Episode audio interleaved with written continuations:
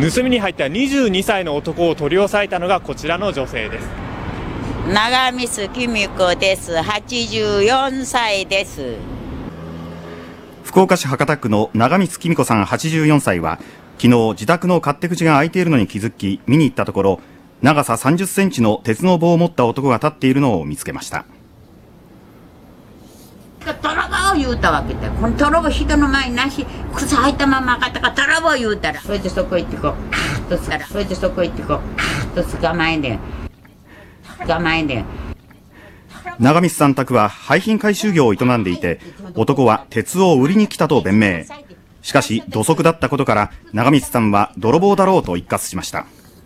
警察官に引き渡された22歳の無職の男は今にあった現金13万円入りのバッグを盗んだ疑いで逮捕されましたお金はね、もうもう稼げば大丈夫ですけど、母はもう取り返しがつかないので、はい。もう無事だったのが一番良かったです。はい。